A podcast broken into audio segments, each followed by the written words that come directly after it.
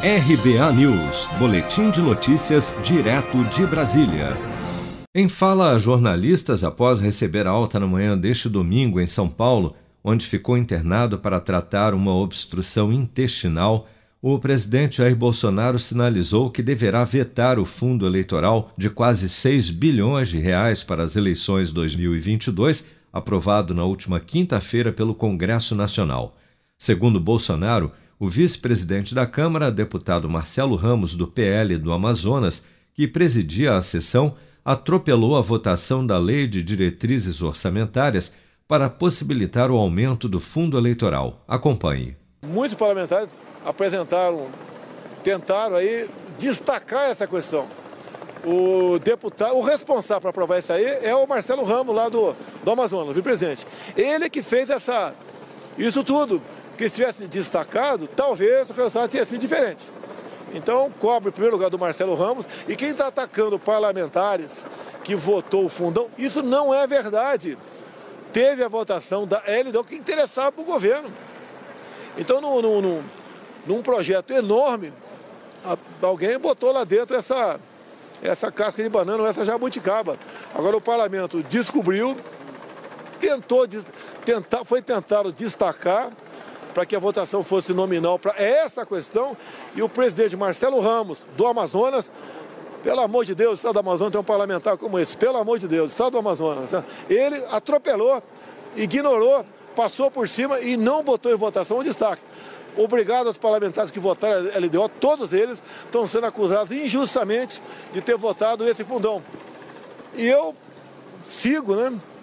A minha consciência, sigo a economia e a gente vai buscar dar um, um bom final para isso tudo. Afinal de contas, eu já antecipo, 6 bilhões para fundo eleitoral, pelo amor de Deus. Horas mais tarde, em um vídeo na internet, Marcelo Ramos rebateu a fala do presidente. Eu não tenho muito tempo para ficar batendo boca com o presidente por conta dessas palavras que ele joga ao vento. Estou aqui no interior do Amazonas trabalhando pela minha gente. Mas eu quero dizer com muita serenidade, quero lembrar com muita serenidade ao presidente da República que quem encaminhou a LDO com previsão de fundo eleitoral para o Congresso foi ele, o governo dele.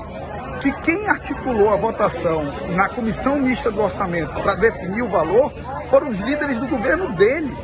Que quem articulou a votação em plenário foram os líderes do governo dele.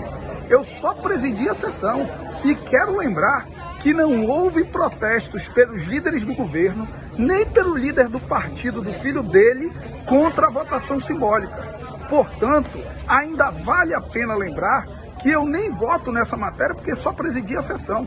Quem votou a favor foram os filhos dele, tanto na Câmara como no Senado. Essas palavras jogadas ao vento não vão transferir responsabilidades, presidente. Assuma as suas.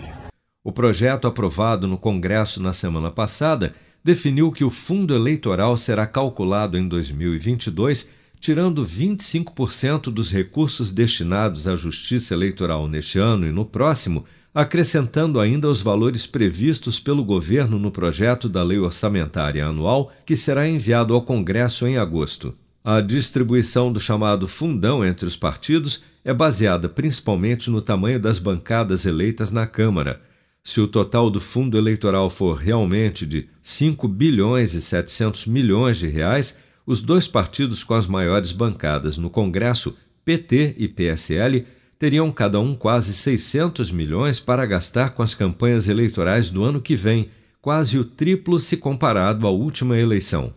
Você está preparado para imprevistos? Em momentos de incerteza como o que estamos passando, contar com uma reserva financeira faz toda a diferença. Se puder, comece aos pouquinhos a fazer uma poupança. Você ganha tranquilidade, segurança e cuida do seu futuro. Procure a agência do Sicredi mais próxima de você e saiba mais. Sicredi, gente que coopera cresce.